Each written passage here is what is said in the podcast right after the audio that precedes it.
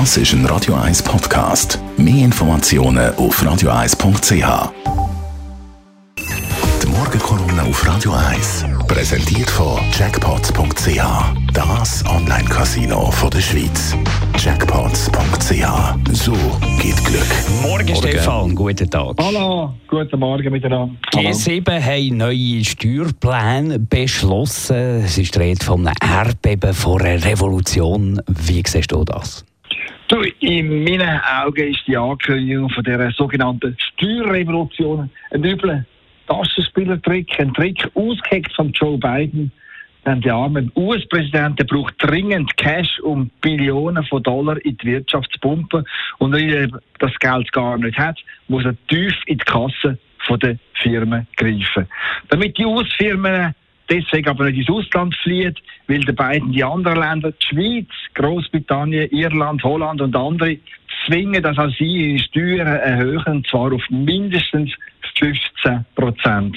Nur das Vorgehen ist zuerst einmal purer Steuerimperialismus, denn Steuerpolitik gehört in die Souveränität von jedem Land. Und im Übrigen sind die USA bekanntlich die grössten Beschisser, wenn es um die Steuerpolitik geht. Das fängt bei den Hunderttausenden von Briefkastenfirmen in Delaware oder Florida an, wo überhaupt keine Steuern zahlen.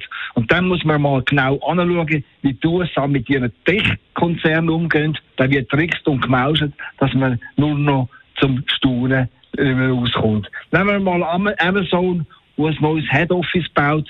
Da hat der Staat New York alles gemacht, um den Tech-Konzern anzulocken, mit Steuererleichterungen und Willkommensgeschenken in Milliardenhöhe. Mit fairem Steuerwettbewerb, aber hat das Mauscheln gar nichts zu tun. Und da darf man eins nicht vergessen, die Amerikaner machen jetzt Druck, dass auch die anderen Staaten, eben auch die Schweiz, ihre Steuern massiv anheben. Aber ein Land wird nicht mitmachen und sich das nicht vorschreiben lassen, und das ist China.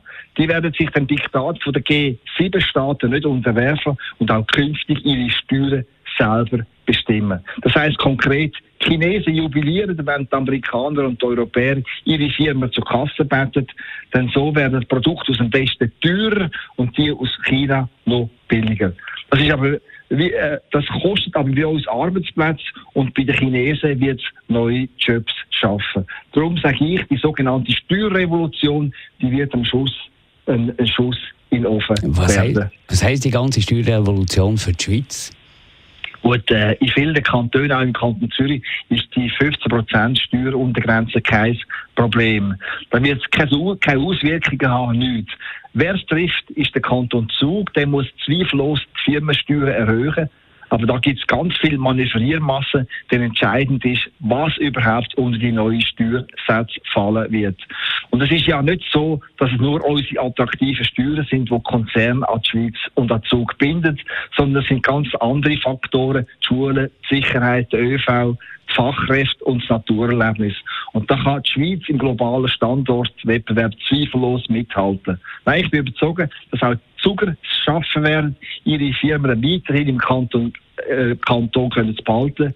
Dafür profitieren wir übrigens alle, denn der Kanton Zug ist dank seiner Finanzkraft einer der ganz grossen Kantone, der in Finanzausgleich zahlt. Und der sorgt wiederum dafür, dass letztlich vom Steuerwunder von Zug auch die anderen Kantone in der Schweiz profitieren. Die Morgenkolumne von Stefan Barmettler, Chefredakteur von der Handelszeitung zum Nachlesen auf radio1.ch. Die Morgenkolumne auf Radio 1.